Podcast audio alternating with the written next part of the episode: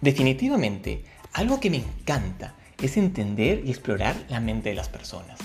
Investigar el cerebro y su biología me ha permitido descubrir por qué las personas hacen lo que hacen, qué los motiva, cuáles son estos factores que dirigen sus decisiones, de las cuales muchas veces no estamos siendo conscientes. Mi trabajo como investigador científico, profesor y conferencista me ha enseñado que somos mucho más especiales de lo que creemos. Sí, créeme, somos unos genios en potencia, solo que algunos aún no lo saben. Por ello decidí especializarme en neurociencia del comportamiento. Y lo hice porque soy un fiel creyente de que el cambio y la transformación empiezan en tu cerebro, aplicando estos conocimientos en marketing, negocios e innovación, para ayudar a personas y empresas a ser más productivas, felices y exitosas. Mi nombre es William Monzón y en este episodio te enseñaré cómo funciona tu mente para que puedas cambiar tus hábitos y logres trabajar desde casa siendo más productivo y haciendo cosas geniales.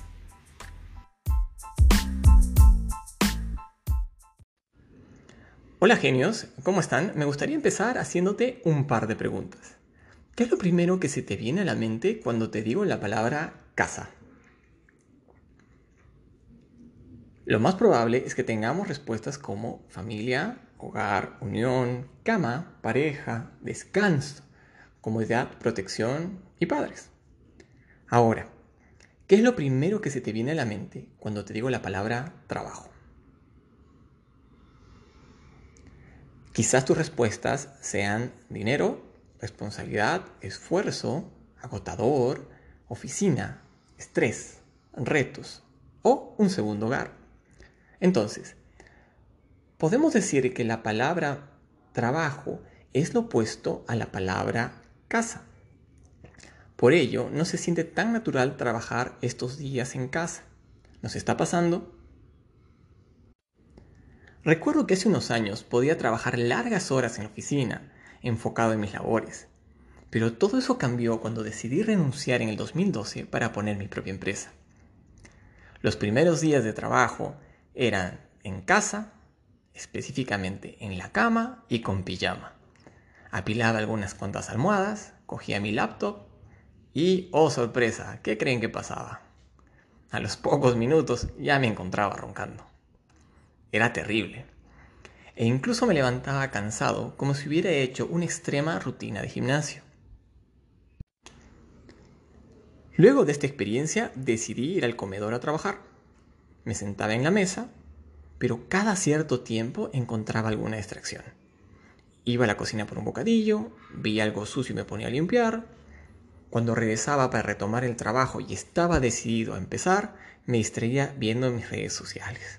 Y así continuaba sin darme cuenta y ya era de noche. Así pasaron algunos días, semanas y sí, algunos meses. Llegó a tal punto que pensé, Dios mío, ¿Qué está pasando? Se me acumulaban los pendientes y no era nada, nada bueno. Empecé a sentirme frustrado y lo peor es que empecé a sentirme enojado conmigo mismo. Y quería comprender por qué esto no estaba funcionando. Gran parte de mis hallazgos no se encontraban en textos tradicionales. Tuve que encontrar mis propias respuestas profundizando en estudios científicos de la mente y el cerebro que me ayudaron a cambiar y ser más productivo. Y llegué a una palabra que llamó mucho mi atención, que fue mindset. Pero, ¿qué es mindset? Algunos describen mindset como una mentalidad, otros como una forma de ver la vida. De hecho, todos tenemos un mindset para cada cosa.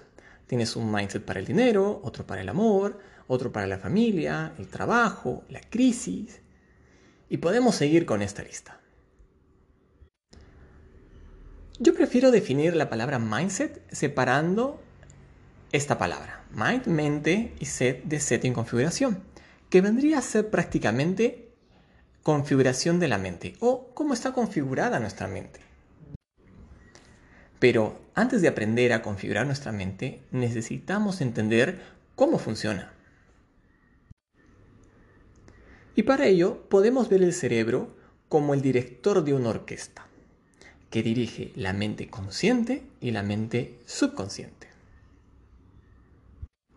La mente consciente vendría a ser la parte más pensante. Es lo último y más evolucionado en nuestro cerebro.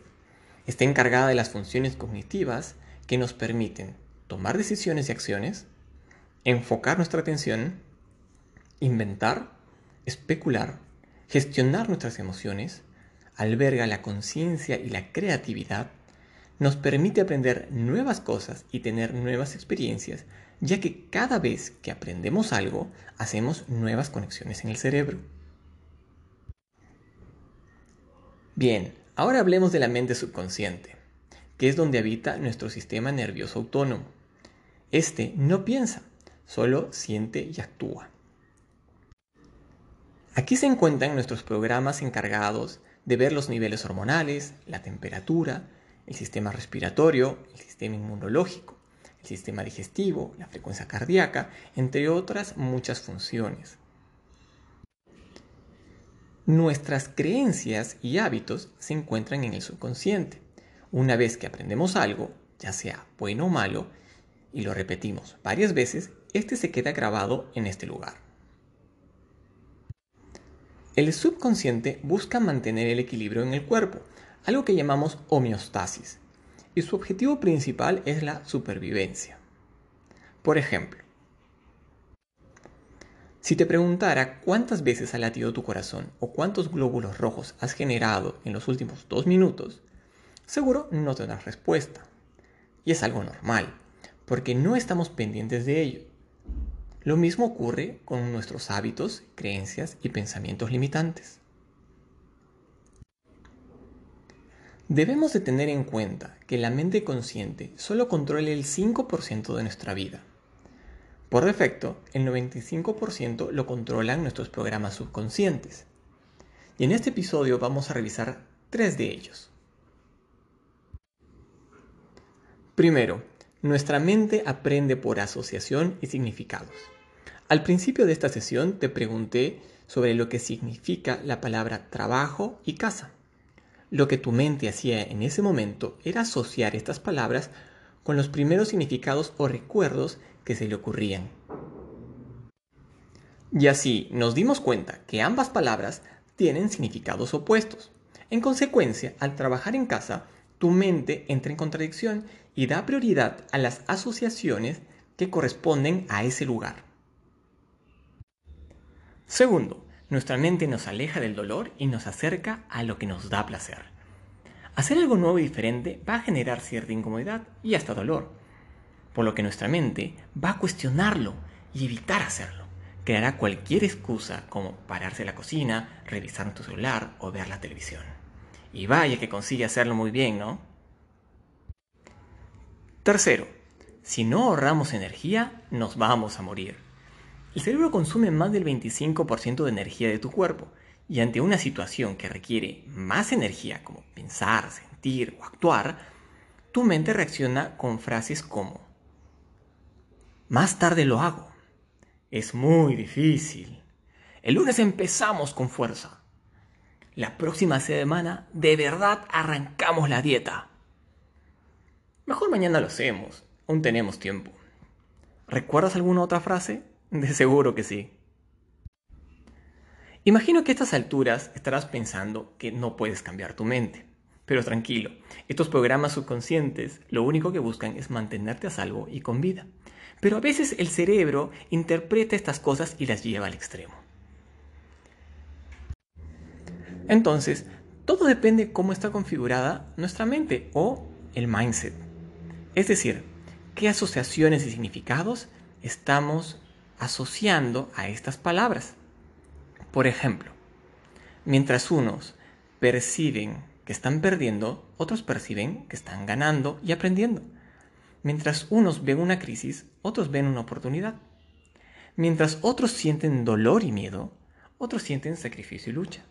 Mientras unos lloran en una crisis, otros ven en papel higiénico. Recuerda, todo depende del mindset o la configuración de tu cerebro. Qué bueno que sigas aquí, porque afortunadamente podemos cambiar y reprogramar nuestro cerebro gracias a la neuroplasticidad. En palabras simples, tu cerebro es tan moldeable como una plastilina. Tú puedes definir qué hacer con ella. Existen muchas técnicas para hacerlo, basadas en psicología clínica, psicoanálisis, análisis transaccional, terapia cognitivo-conductual, psiquiatría, programación neurolingüística, hipnosis, meditación, entre varias técnicas. Me faltaría tiempo para contarte todo lo que he aprendido en estos años de estudio, investigación y talleres que realizamos de manera individual y grupal con mi equipo. En este episodio te compartiré una técnica sencilla para entender cómo funcionan los hábitos en tu mente y cómo poder gestionar su cambio. Y para esto vamos a remontarnos a los años 90, donde investigadores del MIT hicieron el siguiente experimento. Ponían un ratón en un laboratorio en forma de T en la cual en uno de los extremos había un chocolate y en el otro estaba el ratón detrás de una compuerta cerrada. Cuando abrían esta compuerta, este generaba un sonido fuerte, un clic. El ratón salía con cuidado y se ponía a oler las paredes hasta llegar al final del laberinto, donde encontraba un rico chocolate. Mientras tanto, los investigadores medían la actividad cerebral del ratón en todo momento. Al principio se dieron cuenta de que los picos más altos en esta actividad cerebral eran al escuchar el clic y al encontrar el chocolate.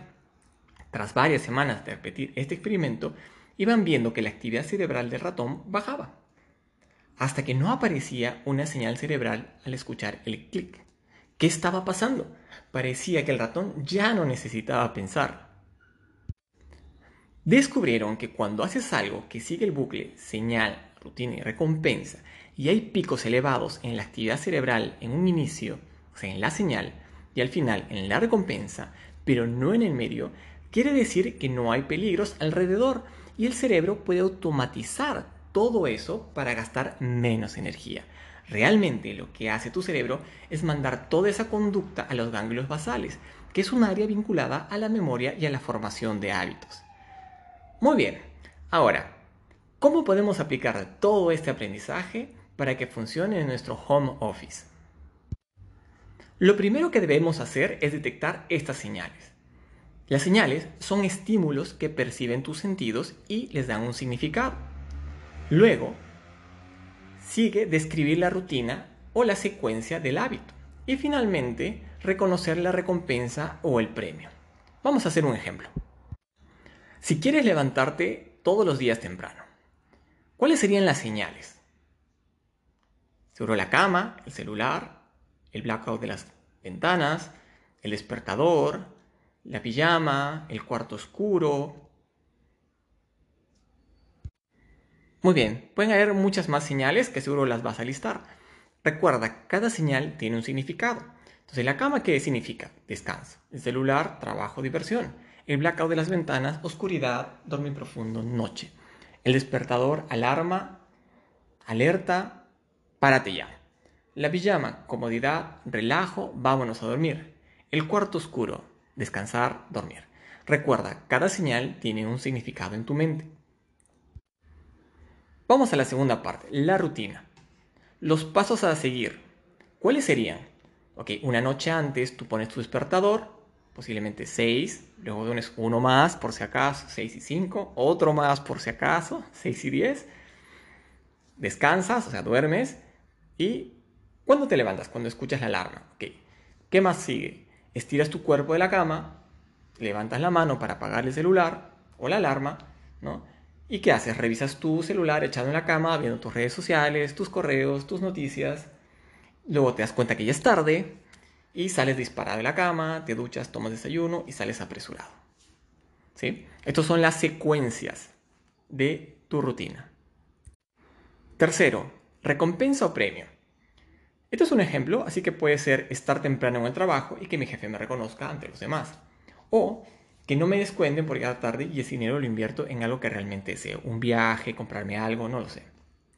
Ahora nos preguntamos, ¿qué señales están funcionando en este hábito y cuáles debo cambiar? Entonces, si vamos a nuestro ejemplo, puede ser que si mantenemos el blackout hacia abajo y el cuarto oscuro, no nos quisiéramos despertar. Eh, la pijama, ¿no? Si mantenemos en pijama todo el día, eso es descanso, comodidad, relajo. El cuarto oscuro. Entonces dije, ok, tienes que prender la luz. Entonces estos cambios son los que tendrías que hacer. Segunda pregunta. ¿Qué partes de la rutina están funcionando y cuáles debes cambiar? Entonces debes ver que si, si pones tres alarmas, obviamente pues estás condicionando tu cuerpo a darle un chance. Pon una y ponla posiblemente alejado de tu velador. No, es más, recomienda no tener el celular en el cuarto, dejarlo en la sala para que no sea un distractor y te compres un despertador, una alarma común y corriente para que suene. Y la tercera pregunta sería si realmente la recompensa que tienes está siendo motivadora. Porque si no hay motivación por una recompensa, es difícilmente que agarres un nuevo hábito. Esto lo puedes hacer con los diferentes hábitos positivos que te puedo listar. Por ejemplo, enfocarte en lo que tienes que hacer, tengo un desayuno nutritivo, hacer ejercicios, eh, ponte objetivos diarios, hacer un plan o administrar tu tiempo, mantener las cosas en orden, levantarte temprano, leer un libro. Tú puedes colocar el hábito que desees y aplica estas tres partes, ¿no? Señal, rutina y recompensa. Empieza a listarlas y date cuenta. Lo que estás haciendo aquí es hacer consciente lo subconsciente. Es darte cuenta de qué es lo que está pasando para que tú puedas tomar una decisión y cambiarlo. Si no te das cuenta de lo que está pasando, va a ser difícil que decidas cambiar. Muchas gracias por acompañarme en este episodio, que ha sido creado para inspirarte y que aproveches esta información para cambiar tu mente, explorando los aspectos del cerebro para que logres hacer cosas geniales. Nos vemos.